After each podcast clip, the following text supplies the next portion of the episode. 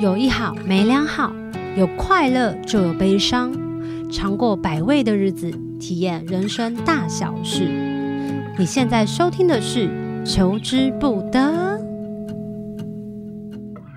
Hello，大家好，我是小球，欢迎大家收听疗愈系列《Unperfect》这一集呢。其实我们想要跟大家分享的是所谓疗愈疗愈。我们找了宠物沟通师，或者是动植物沟通师，或者是我们有聊了其他身心灵领域的。那我觉得在疗愈的阶段，这件事情其实它可以分得更广、更深、更远，好像不是我们一般人想象中的就是那么简单疗愈，大家一般人想象的那样。当然啊，这些疗愈师他们有他们的生命经验跟故事，而他们的生活中的不同的人生际遇，其实都可以让我们知道生命当中其实有非常非常多的不同的可能。可是，节目开始之前呢，还是要跟大家分享一下，就是我们怎么样又结起了缘分。应该是在师大棉花糖时期认识的，然后一开始是一个叫于正哲，一个听歌朋友介绍我们认识。认识之后呢，我就想说，哎，为什么等到我知道他的讯息的时候，他已经在柬埔寨当了志工？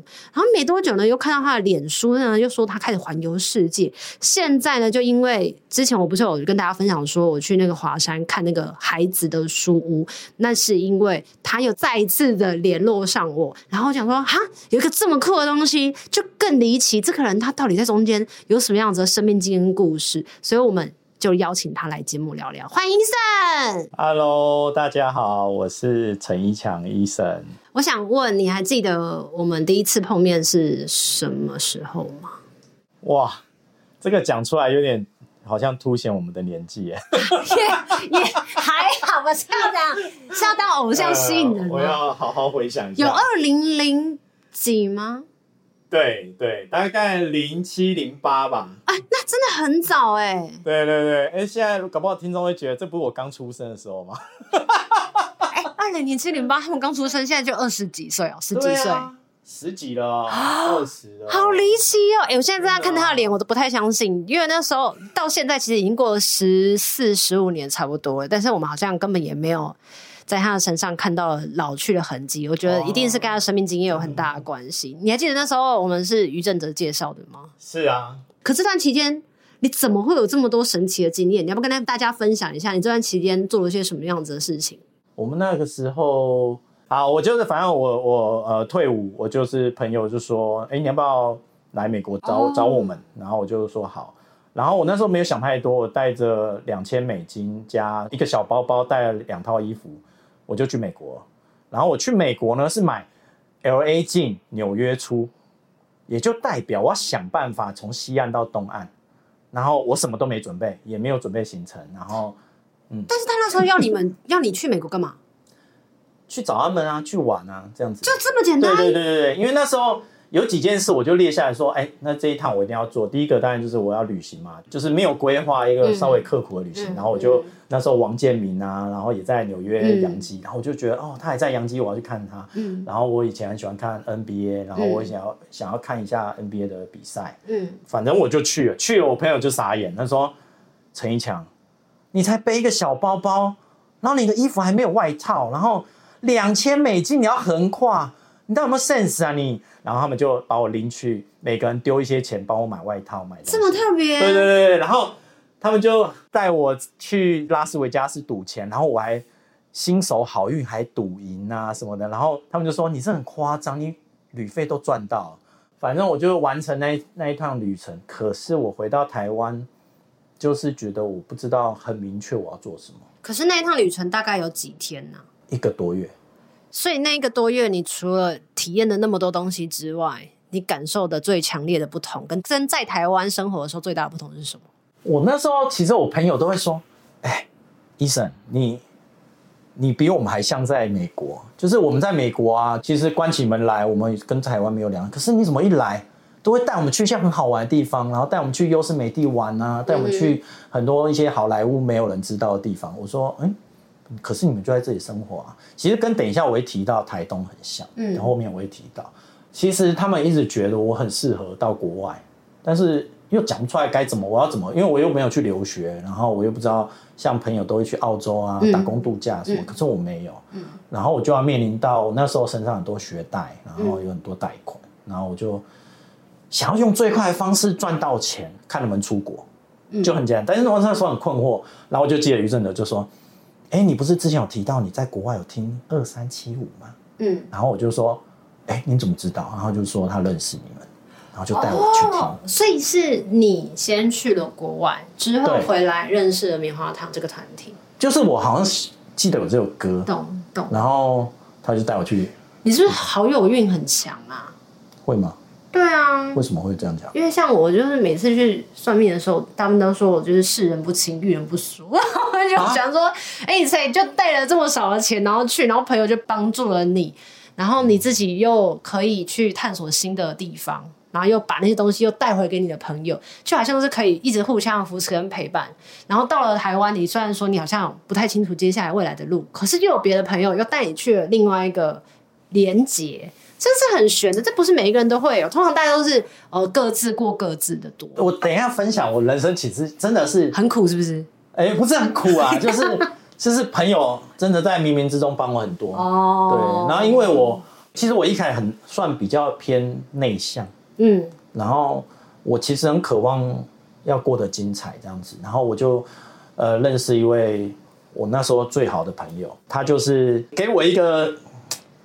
正向、很热情、嗯、很热血的样子。嗯，那我后来就是希望跟他一样。嗯，后来就是在一个时间点、嗯，我不知道为什么突然他就生病了，这样子，得了躁郁症，这样子。然后他是非常的让人家觉得很温暖、很乐天的一个大哥哥。嗯嗯。然后他突然就得了躁郁症。嗯，我其实。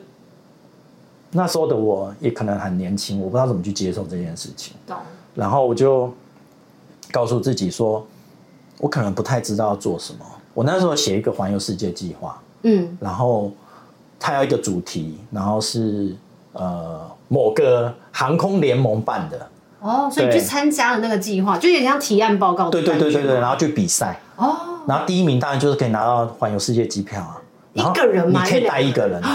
你所以你那时候想要带他去，我就带他去。因为那时候我写完，然后放上去之后，呃，第一阶段是第一名，嗯，然后我就跟跟我这好朋友说，呃，虽然我知道你生病，但是你就跟我去，我们去环游世界。嗯。他觉得不可思议，因为我真的就带他，呃，有一些人就联络我们，然后就希望赞助我们，嗯，对啊，然后我们就觉得好像梦想成真了，嗯，然后那一天就记者会。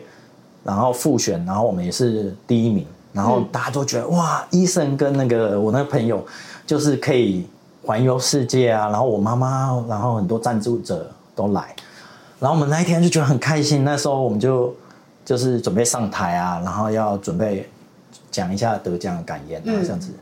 结果我们上去的时候，全场愣住了。为什么？主办单位说不好意思，第一名不是你们。什么意思？我不懂。我们全场都很 shock，我觉得。然后我站在台上，因为我是站在台上的，我正在讲话，然后就说：“哎、欸，不好意思，其实不是你们。”我突然反应不过来，然后我的世界真的瞬间变黑暗，嗯嗯，就眼前一片黑，嗯。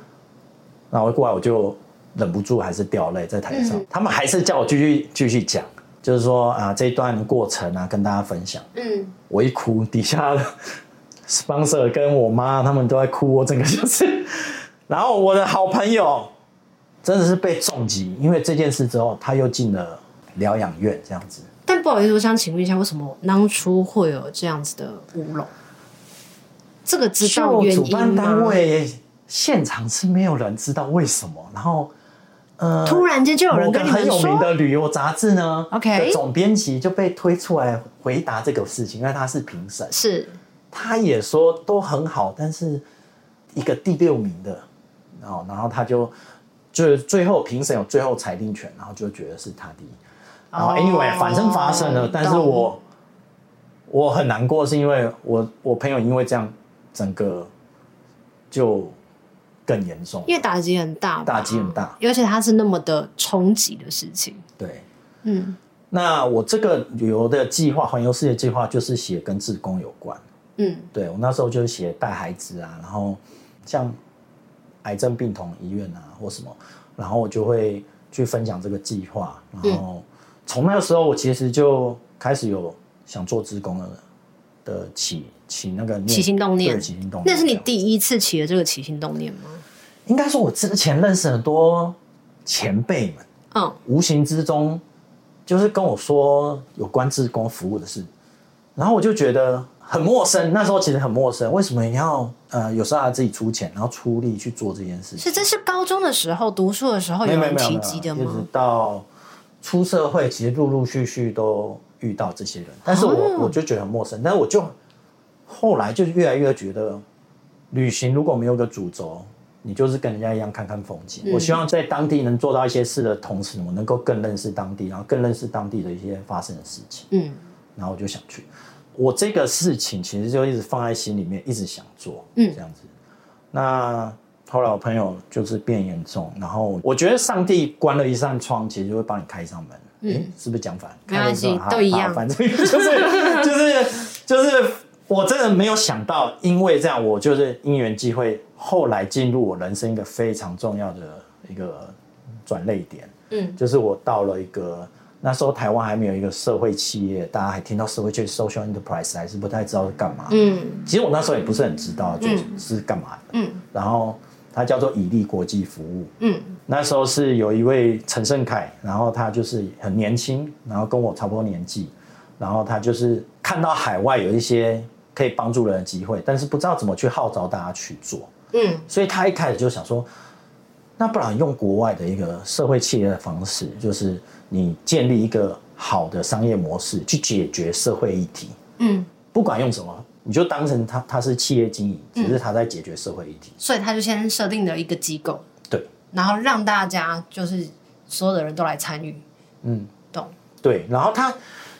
其实那时候台湾真的是算是走在最前面的，走在最前面的就是摸索。哦、然后，呃，我很幸运，就是就是我还记得那一天你也在，我也在。我跟你讲，你在我生命中扮演一个很重要的角色。好，这个是第一次讲啊，你可能忘记了，我一定忘记了。对对对，那一天呢，就是我的我快三十岁生日前，然后于是他们他也在，他就约我跟你，那时候我们就在一个。敦化仁爱那里有个咖啡厅，然后呢？然后我们要去聊天还是什么？但我就说不好意思，我等一下有个面试。然后他是一个，我朋友说你不是医生，你不是很爱旅行吗？旅行中你又很想帮助别人。我跟你讲，有一个工作很特别哦，很特别。他还讲错名字，然后那时候是讲落落 水还是什么的落水。哎，对，其实那就是另外一个，但是我们就先不介绍那么多。然后我就说 OK OK 啊，我那那我投看看。我就去面试，OK。然后面试的时候呢，因为我没有这个经历，所以我没有抱太大期望，OK。我没有觉得我会录取或什么，我就想说多认识，多认识一些这方面的人也很好玩，嗯。哎，结果没想到我们面试完一次，然后聊得很来之后，我就去找你们，你们在咖啡店等我，嗯。然后因为就在我面试的地方不远，是。然后我跟你们聊一聊，聊一聊，他就打电话来说，哎，不好意思，请问是医生吗？我们想要跟你二次面试。然后我想说，嗯，太快了，为什么二次面试，而且就在一个小时后？对对对。然后我就，因为我又没有在很远，他说，哦，如果你就在附近的话，方便回来嘛。我说，当然就在附近。OK，那我就跟你们拜拜，然后我就回二次面试。二次面试的时候，我就觉得，哎，我好像有机会。是，所以那时候，但是面试完他也没有马上通知我。哦。然后过几天就是我三十岁生日。是。然后我就接到他们电话说，医生，就是祝你三十岁生日快乐。然后我们。的礼物就是你可以成为我们的伙伴，然后我就超开心。所以就是你说的这个以利社会福利机构这样子。对对，他不是社会他就是社会企业这样。哦哦、对，所以说实话进去的时候，我们也算是真的很摸索开拓。对对对，真的是开拓一片荒芜。对，不是荒芜，就是说你不确定，很像信仰，你看不到明确的路，但是你就知道你要一步一步往前走。这也太刺激了。对，然后我很幸运，就是我负责到。柬埔寨计划，所以它里面那时候计划有几个啊？它有像缅甸计划啊、嗯、印度啊，嗯，然后也有到内蒙去种树啊，嗯，就是有很多一些不同的事情的计划。所以它的每一个国家的计划都跟土地相关，还是是跟教育相关，还是它是多元的部分？多元，都是多元的。可不可以跟大家分享一下多元的部分大概可能会涵盖几个面向？比如说你去的时候，比如说印度是。印度有很多叫达利人，嗯、有几亿的达利人，嗯，但达利人在印度的阶级里面是没有阶级的，懂，就是你连最低阶都不是。那这些人在社会上是可想而知，他的工作是非常呃辛劳的，甚至是被，不被看见对不被看见、被被看不起的。嗯对，那他们有很多是只是希望有一些房子、嗯一些生活的基本权利。嗯那我们就去那边跟当地的组织一起合作。其实我们在当地都不会自己就是自己从头来自己搞，嗯我们其实都希望去跟当地的已经有一些经验组织合作。嗯嗯对。那像我简单生活，我们就是呃一开始我在接的时候，有点不知道要怎么开始。那时候开始的计划原本是要做些什么事？哦，一开始其实很简单，我们发现当地人没有东西吃，连吃都没有，他可能就直接小孩子就在摇椅旁边，然后我就会问翻译说他说什么，嗯他说我三四天没吃东西，有有没有东西给我吃？对，是很偏远的地方吗？其实没有很偏远，你听过吴哥窟吗？有，它不就是一个观光区吗？对，所以呢，反而就是在观光区附近，大概两三个小时车程内的范围。哇，对，那当然那路是很崎岖。是，我就是到那边，我就在想，我能怎么扎扎实实做事？我发现我在观察的时候，好多的组织都在做呃卫教，嗯。就是做一些刷牙，嗯。啊，或是教一些英文教育方面。嗯。我没有觉得不好，但是我发现，如果用国际服务，就是这种代志工、国际志工去做事，应该要接触到当地哦，接触到人、土地，嗯。然后实际的去做事。嗯。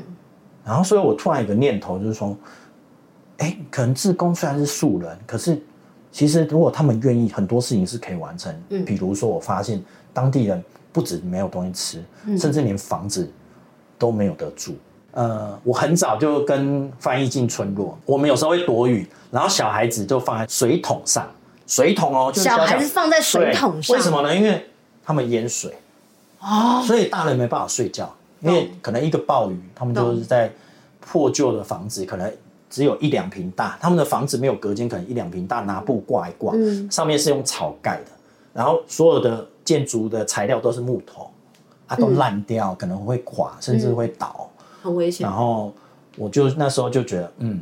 我们能做其实就是帮一些急难的，我不能帮穷，因为太多穷人。嗯我能帮的就是急难，然后可能是寡妇，可能是孤儿，嗯哦，或是一些反正就是急难急需的。嗯那我要做这件事，因为我必须要大家的帮忙，我一个人能力有限，所以我那时候就找了一些国外的组织，嗯。然后还有像那时候联合国儿童基金会的旗下的一些计划的负责人，嗯。然后当然还有在地的嗯村长啊，然后小朋友部分有校长，就是我当然我是慢慢慢慢把这个力量聚聚集集在一起，在一起，然后我就突然发现，哎，我们的志工其实去那连我自己都感动自己，虽然我那时候也是很热，就比台湾现在还热，嗯。然后就在外面，可能在我带他们呃种田或是盖房子、修房子，我自己真的觉得哇，如果我能撑下去，我能够透过自工的手，那真的能帮很多就是急难的，嗯。对，所以哎做做做做做，不知不觉就越来越多国际职工一起加入对对对，嗯然后我有一直不时的，就是邀约一个庄建云，但好像都好像没什么一回定是不敢的，啦。我觉得我那时候一定很不敢。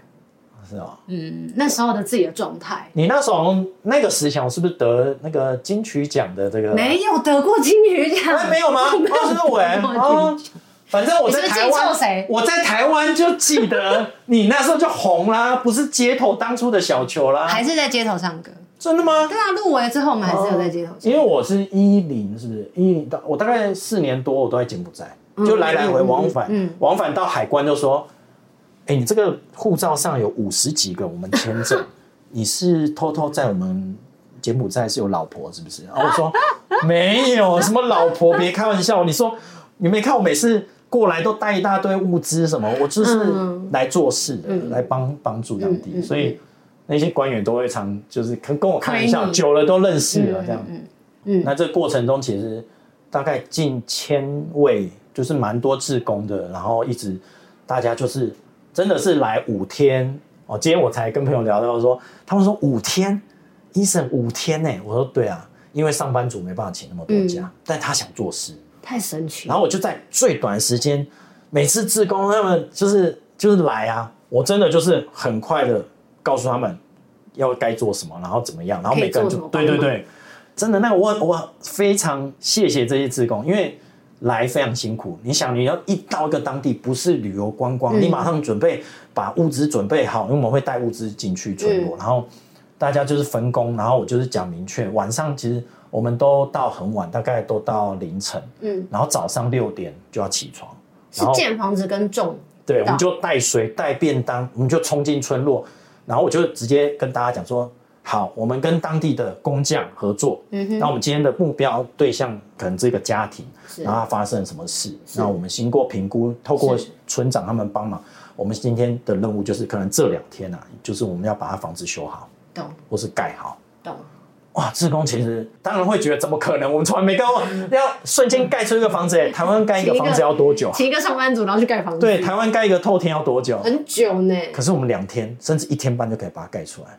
就是真的，就是医生，我们不要休息，我们就赶快加速，因为大家都知道，因为有时候柬埔寨会突然也是天气会变厚很大，嗯嗯、大家就是拼啊，淋着雨也是把它拼完。嗯、其实我常反而是被志工感染，我相信其实村民孩子们，我知道他们其实都还是觉得台湾人真的很棒，很有爱心。嗯嗯嗯、为什么外来人要这么愿意帮村落？我讲一个故事，我们就是帮一个爸爸，因为他生病，所以他小孩都送在亲戚附近亲戚家。嗯。然后那个房子真的，我们所有人看到就觉得这个风一吹一定倒。嗯，然后我们就说没关系，我就跟志工说要不要加码，我们就赶快把它修好，用修的。嗯，好，志工说好啊，医生，那材料怎么办？我说没关系，我我今天就请工匠估有没有剩余的材料，我们就把它弄好，就啪啪啪啪真的把它弄好。你知道隔天啊，他爬不起来，都硬爬到门口。然后我们就说不用不用，然后他就一直，他们都会双手合十。然后就跟我们讲，哦，滚起来，哦，滚起来，就是谢谢，非常感谢。然后现场就大家很感动。嗯，我后来就很快，就是我有回村落去重新探访他们，然后看我就会继续的了解当地后来服务。对对对，他就走了。啊，他们说走之前，他真的他的家人都回来，孩子都回到家，说真的是过了最快乐的一晚。天哪！然后谢谢我们台湾的职工，就是。愿意在他走之前给他们家庭最后一个温暖，然后我整个傻了，我就说他不是那一天还就是硬撑着站起来，我们都觉得很感动，然后就说没办法，他他病太重，柬埔寨医疗很不好，就没有医疗这样子。那我就说，然后村民现在在问我什么，你知道吗？他说，那医生，因为他孩子是还都他还在嘛，是我们有没有可能把他的房子搬到他的亲戚家隔壁？然后就近照顾。我说哈，把把房子搬搬，搬到另外一个地方。然后我说，呃，你们要怎么弄没有关系，但我很难想象你说什么他怎么搬？然后他们现场马上不到一个小时就找了村民来，超多了，就一二三把房子整个抬起来，移动的房屋，然后就这样真的很重那个原木，然后就这样啊就移到。这怎么办到的？好强啊！其实我觉得有时候。我不敢讲，我们真的志工去帮人家什么？我觉得就是互相的感动，嗯、然后互相的去了解对方的生活。嗯嗯嗯。那我常跟志工说，我们真的没有那么伟大，真的就是你去，你不要觉得你在适合别人。其实我我们参加过志工都知道，到最后都觉得，其实我们被帮助的比较大。嗯。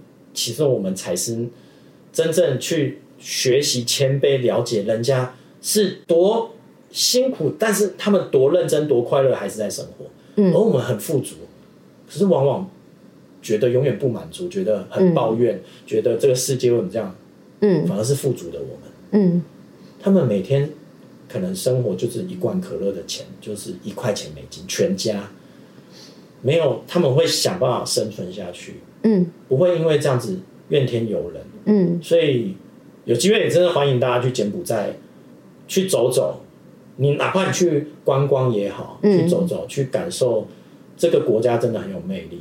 嗯，对，我再分享一个小故事，就是我那时候带小朋友去啊，真的很难。自工呢，现在那时候是两千二零一二一三年，也没多久前，十、嗯、年前。嗯，然后我们就说好，那我们除了帮助村民哦，我们那时候还盖厕所给孩子，是因为我发现联合国儿童基金会的组织的人，他们在宣传就是利己这件事。嗯，但宣传归宣传，他们就会跟我说他们很无力。嗯，那我就会了解为什么无力。我发现村落医疗很缺乏，然后他们的上厕所可能就在就近的树林下。嗯，而他们喝的水就是地下水，就是挖洞。嗯，然后挖挖挖挖挖挖土就冒出水来。嗯，所以他们的水源是同一个。是。那当然就是会。感染或者什么的，嗯，那没有医疗就是一直脱水，嗯，然后可能小朋友休克就走了。是，那时候就是跟他们讨论说，要不然我回台湾，嗯，跟台湾的老师或是呃柬埔寨的人讨论，我们怎么做出一个可以大家使用跟爱护的厕所。是，我就先了解为什么柬埔寨很多废弃的厕所，他们就是捐钱人做，然后盖盖，然后其实没有管他们有没有用就走了。嗯。他就拍照，我有捐啊，上面有刻我的名字，哦、我有做到组织，对对。然后我就跟这时候村长、校长或是他们的相关的呃村落里面的一些一些重要人士，对重要的人，嗯，对重要人士经常台湾政治怎么会？台湾卡，要不然他们要怎么说什么？然后我就反正反正我就是跟他们说，好，如果我真的要做，我希望这个是有在用的，是。那我们一起讨论怎么样会有在用，嗯嗯嗯。那我们就讲出来说。就像台湾的里长、邻长制度，嗯，要用全部都同意，大家全部同意哦，要签名哦，签给村长哦，嗯，一起维护哦，一起轮流打扫，哦，然后通常都男生不用，哎，我们都要叫小孩子用嘛，那大人要先示范，我们就会写一些标语，就带志工写一些教育标语，嗯，甚至演一些短剧给大人看，嗯，跟他们说你用了，你就是爱你的孩子啊，懂，然后怎么样，然后我们就先找几个示范点，是。对啊，慢慢很多人就问我说，可不可以也在我们这边盖厕所？哦，然后大家就觉得，你看他们有没有在用？有一个很明显，他们会布置，会放花啊，会弄什么，就很不像厕所，像一个花园这样子，然后围着一。很用心的去维护它。对，对，我们其实那厕所不能盖，就是用那个化粪池的那个水泥，嗯，然后去做，然后上面就是做一样，就是马桶，然后用他们能够维修的一些在地的材料去做。但是这个中间的改善的时间。对你们来讲是长的还是短的？其实就是要长期，哦、所以我们算是蛮深耕某，比如说十个村落这样子，是，所以大概五万人这样子，很多哎、欸，很多很多。所以其实在这过程中，很多这故事没办法都讲完了，一定会遇到什么索贿啊，要我们付钱才能进去啊，不然不保护我们，就是还是会有人性的。对，然后并不是每个村长、校长都愿意配合。哦，蛮有道理的，而且对他们来讲，这是换了一个习惯呢。是，对、啊，我们在当然其实还是会遇到挫折，呃，包括我们很多很多人认为志工，嗯，为什么要付钱？为什么要出钱叫？甚至我一开始在做这件事，人家还打电话跟我说：“你是诈骗集团吗？”哎，谁？台湾人吗？哎呦，这样十年前就预知嘞！我就说啊，对，我是 KK 园区的那个，没有，我每次都讲电话说。啊，妈妈，如果你觉得我们是诈骗集团，你就不要让小孩子来参加，因为我们不是。对，那反正就是常有一些说，哎、欸，我儿子为什么不能录取去参加志工？懂？我要找找什么？呃，你不知道我认识议员吗？什么？我要问他这么用心良苦想当志工？对对，因为后来知道他们好像出国要有这个服务证明。哦，是学校需要的，是不是？对对对，所以我们那时候会筛选，就是哦，明白。所以常会就说，没关系，妈妈，如果你。有些甚至隐藏自己愿意，然后他到了当地都不做事也有啊，不多，大概十一百个，搞不好出一两个，所以还是会有这种比较暗黑层面的东西。对，然后我们就说，哎、欸，不好意思，那我们可以就送你回去了吗？就是坐飞机。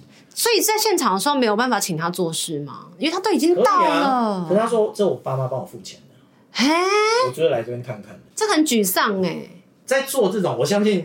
大家都在做这个利他的服务事业的人，嗯，嗯，都会有一个心理挣扎，就是我们有一个道德，嗯，我们有一个理想，嗯，可是当我们遇到，就我刚刚讲，现实层面上遇到的问题，或是商业，嗯，你要有商业模式，嗯，你不能讲的很神圣啊，不然每个人都都叫那个台台积电或是红海、嗯、郭台铭他们捐钱就好，嗯，捐钱做，我常跟志工说啊，捐钱比我们做还快，为什么要我们来？懂？我们到底为何而来？嗯，每次那概念是不一样的吧？每次志工都觉得，医生你这样讲的好，我们挫折。我说你们要思考啊，因为来五天七天，我们时间很短，嗯，我们都在做事，嗯。可我希望大家晚上坐下来思考这件事。嗯，如果你不能去大家互相讨论激荡，嗯很可惜，嗯所以我希望是很触及到每个人的心理层面。嗯回到台湾能够不要说多伟大，嗯你先至少在家里面，你能不能帮家里，嗯或是你能不能帮助台湾这个社会？嗯我真的是说，我带的近千位职工，说不定以后会出一位总统啊，因嗯为你们家境还算不错。嗯我说有一些年轻人，因为我也有带社会人士，也有带学生。嗯我说你能记得，你看在柬埔寨就这么近的距离，嗯然后台湾是其实是很幸福的，但是台湾为了比如说现在选举到意识形态啊，嗯或是一些争吵、利益，也就只看眼前不看长远。嗯我都希望志工能够能够把它放在心里，以后出一份心力。嗯所以我常跟他们说莫忘初衷嘛。嗯，就是一个比较深根的概念吧，不是只是去柬埔寨然后做一些事，或者是去类似观光跟看看不一样的。我觉得那是很深入到心的一个旅行。其实不要讲那么什么自工那样，就是你就当旅行，嗯但它真的很触及到心里面，然后也很深入当地。嗯自工真的非常下口，我们带孩子去吴哥窟画画，嗯就想要告诉孩子，你们才要值得骄傲，因为我们台湾还没有像你们有一个吴哥窟。嗯这么棒的文化，这是你们很骄傲的事情。我们带你们去画画去，嗯他们第一次哦，才一两个小时，他从来没去过吴哥，他也是听来的。然后我们大家去画画，他们好开心哦。嗯可是有一件事我们印象非常深刻，吴哥窟外面都有厕所，所有的小朋友带进去啊，我们每一个志工牵着他们进去，没有一个小朋友有反应要尿尿，全部都跑出来。我很紧张，问老师怎么了？怎么了？老师就说：“哦，sorry，医生，就是他们从来没有看过厕所，嗯，然后不知道怎么可以使用的意思吗？还是到树林，就是让我们牵他们去树林上嘛。不习惯？对，然后最下课的下一幕来了。好吧，那这志工说希望他们尿出来嘛，总不能跟小朋友说是是是尿不出来，是是是，就尿出来，大家会带小朋友洗手。嗯所有职工都看那一幕，就弄下去水从水龙头出来的时候，他们小朋友吓到，然后不约而同彼此看说好好玩，一直玩那个水龙头。天哪！他们没有看过水龙头，可以有一个奇怪的管子出水，嗯，这对我们台湾很稀松平常的事情。水龙头，你有想过你什么叫厕所吗？嗯我们对厕所不需要再去定义了吧？或是水龙头？对啊，就对我们来说是理所当然的事我们。后来邀请柬埔寨的朋友来到台湾，我问他：“你看到什么是让你最印象深刻？”他讲的时候，我真的愣住了。他说了，医生，我印象深刻就是你们台湾到处都有马路，哎，都是柏油路啊！哎，真的，大家我不知道大家听到什么，我真的非常 shock，嗯，因为我只会注意台湾有没有马路铺平啊，我 没有注意到哪里没有柏油这件事或是什么。嗯但对他们来说，他们很珍贵，因为他们柬埔寨就一条马路是比较完整，也就是他们的高速公路，嗯就只有双线道。嗯但现在有好一点啊，因为我现在讲的是二零一三左右的事情。我分享这个就是希望，就是说大家真的可以到世界各地去看到不一样的事情，但是是深入的去看。其实台湾人真的很有爱心，但是就是怎么去体会，然后去伸出手来，这个是很棒的一个旅行的方式。嗯对对对，所以后来我就是在以利一段时间之后，我其实几乎全年无休，常常就是一直带着职工，然后一直做事。我我突然觉得我好像没有东西给，我一直在给东西。什么情况之下让你觉得你没有东西给了？因为这中间的过程当中，感觉这些困难你都一一的去克服了，然后也会得到很多的成就啊，看到他们的表情啊，或者是得到了很多的收获，那些收获又来自于心里。那你觉得对对你而言，为什么会有这样子的耗损？因为我其实很认真的跟柬埔寨的朋友说，你们知道医生是台湾人，嗯虽然我们呃组织啊以利嗯这样来做，但我也不能 promise 能够多久，哦。包括我本人，合理，我每次都很骄傲看他们觉得自己国家很棒这件事，嗯。所以我就跟他们说，我带着你们不是只是雇佣关系这样子，嗯。我带着你们是希望以后你来坐我的位置，嗯。然后我们台湾有很多资源可以给你善用，但是你们来做，这样才会永续。对，所以呢，也很谢谢他们，就是愿意跟着我们以利，不止我们以利，其实有很多，甚至包含台湾一些组织，像我们最近帮助的 CTAP 啊或者是什么，他们都是默默的算小组织在海外帮忙的。那这些组织也是一样理念，就是多培养在地人，多想办法克服一些困难。其实在这过程中，我就觉得，哎、欸，我培养他们其实是可以接，嗯。然后我一直在想我的下一步，在这过程中，我就想要一个，我又回到我刚才不是讲去美国旅行吗？对。我其实还是很想要环游世界，还是想要把那个梦做完。对，可是这跟耗损有什么关系？嗯，就是跟掏空了你自己，不知道没有办法再付出的这个原因是什么？我讲一个好笑，我每次在海外服务啊，服务时间蛮长的，也蛮累。我几乎晚上半夜两三点还有客人来说拍我说：“医生，医生，我就吓到，怎么了？怎么？哦。”我肚子痛，或者我肚子饿，嗯、我要吃泡面。嗯嗯，就是我随时随地其实都有志工伙伴在身边。嗯，那我就像一个大哥哥吧，就是一直照顾他们。嗯，但我我一直觉得我我累了。嗯，对，而且我我我培养的在地的其实是接得住的。OK，然后我就是想说，我想要再更丰富我自己。懂。然后我那时候没有想说要离开这一条路啦。是。对，我只是希望我重新。把自己离就是净空理清，然后再重新的回到这条路上，这样子。因为这条就是我超热爱的，嗯嗯嗯。然后我就去开始环游世界规划，然后我就跟他说，后来就说留职停薪啊，然后我就先、嗯、先暂时离开岗位，然后就骑摩托车，然后从北美开始，然后到古巴到南美开始骑摩托车，呃，骑几万公里这样子，然后就是非一般观光的方式。这件事情是你一个人去完成的吗？哎、欸，其实我那时候呢，女朋友就是说她也想一起哦，所以是一起完成。然后我就想说，没关系啊，就是我我是要骑摩托车环完南美之后，我接下来下一站是非洲，是骑脚踏车是，然后我会从中亚，然后一路慢慢回到东南亚之后回到台湾，好疯哦！我就是想要边打工边边旅行的方式，然后去深入认识各地。嗯嗯。然后后来我就是在旅行的过程中，就像如我朋友们说的，就是啊，医生那是真爱啊！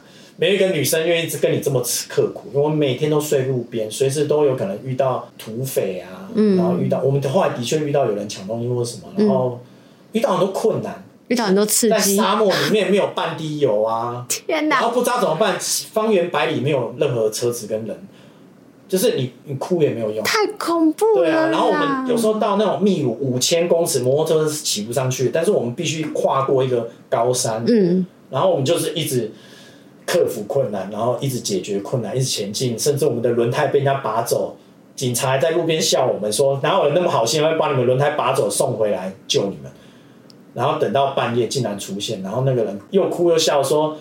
谢谢我们等他，反过来说，我们找遍了智利的、嗯、的，因为正在放年假，放那个，终于找到，但是找到的时候，我们汽车也爆胎，所以呢，为了修，就把你的轮胎修好，我们赶快叫了计程车，嗯，几百公里回来，把轮胎帮我们装上去，太猛了吧？我们就会问他为什么？因为他说，因为以前我旅行的时候也跟你们一样遇到遇到这样困难，嗯、所以我想到、嗯、看到你们就想到我以前。天哪！这全部都是善的循环的感觉，就是你真的有发生过这件事情，你才会去想象说，哦，如果有一天也有跟我一样的人曾经遇过这个问题，我就可以用这样的方式去帮助他。就是他们有一天也可以透过他学习到的方式，然后再换到下一代或者是下一个人，是协助其他人传续下去。真的，其实，在旅行中，我是走一种比较苦行僧的方式，但是我觉得在这之中，大家都说南美很危险啊什么的，那我我真的跟他说，十个有九个都是好人。嗯，那一个人就是在人多、观光客多的地方才会出现。嗯，所以我在的都是人少啊，不会有什么人突然在荒郊野外要抢你。嗯，所以，呃，当然旅行最重要就是你心中那个防卫心什么时候会放下来？你跟人家的好意，你会觉得是是不是有问题？嗯，可是人家搞不好是真的好意，可是你到有些地方真的有人有恶意，也有可能。嗯，对啊，但我觉得这就是旅行好玩的地方。好，那反正 anyway 就是我后来我呃。女朋友就回台湾，我就继续旅行。嗯，然后我一个人骑在安第斯山脉。嗯，哇，听起来很帅。超冷，哎、欸，不帅啊，很狼狈，很冷。然后过边界，他又说我的车子哎，很奇怪，为什么是呃别的国家从秘鲁骑来，我要一直解释旅程，然后怎样呢？然后当地人看不下去，还一直跟警察说不要为难我，然后好不容易过了边界，结果军队嗯把我拦下来，嗯、然后说哎你不能过到阿根廷，什么反正一堆问题，然后我就在高山超级冷，就是一直发抖，然后一直在高山，然后在黑暗中。反正就一直一路大概好几十天，克服很多种种困难。嗯，我突然很想念我女朋友。哦，等一下，讲到这里呢，我们就觉得好像接下来还有什么很大的故事变成起承转合的转。但是我觉得现在时间应该是差不多了，真的是这一集呢，上集是不够的，所以我们觉得要分成两集。我们从柬埔寨的简单生活，然后听他的女朋友原本陪他一起环游世界，接着他又先回到了台湾。后来我们其实，在访港的时候也会提到，就是资本主义。什么是资本主义？或者是他为什么最后，Eason 现在跟我在板桥录音室录音，他为什么回来了呢？怎么那么神奇？他不就是一个大地旅人啊？他为什么要回来？为什么要去孩子的书屋，然后去分享他接下来要做的事情？我们会在下一集跟大家分享。然后非常谢谢 Eason，等我们下一集还要继续聊哦。那也谢谢大家的收听。如果喜欢这集的朋友们，请大家就是按下订阅、分享，还有上 Apple Podcast 留言，加上五颗星星，对我们而言都是一个非常大的鼓励跟支持。如果在这一集当中你有听到觉得特别有感的，你也可以留言在下方，让我们知道。然后如果可以的话呢，也欢迎抖内我们，让我们持续做我们的 Podcast。求之不得，我们下次见，我们下一集再见喽，拜拜。有一好无两好，有老瓜嘛会老烂。没尝过百味的日子，至少有体验一些事。如果有什么过不去的事，别太计较，求之不得。我们下次见。